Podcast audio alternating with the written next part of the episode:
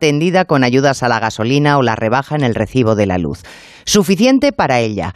Por eso, no hay nada en la lotería del plan del gobierno para los que cobren más de 21.000 euros al año. Por ponernos en situación, son españoles que cobran alrededor de 1.300 euros netos al mes.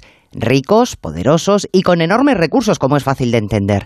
Montero, que no piensa bajar el IVA de los alimentos, dice que quiere seguir recaudando para que esos casi mil euristas no tengan que gastarse eh, esos 30.000 euros que ella calcula que tienen ahorrados en universidades privadas. ¿De verdad, señora Montero? ¿De verdad piensa que quien cobra, por ejemplo, 22.000 euros al año puede tener ahorrados 30.000 o se plantea una universidad privada?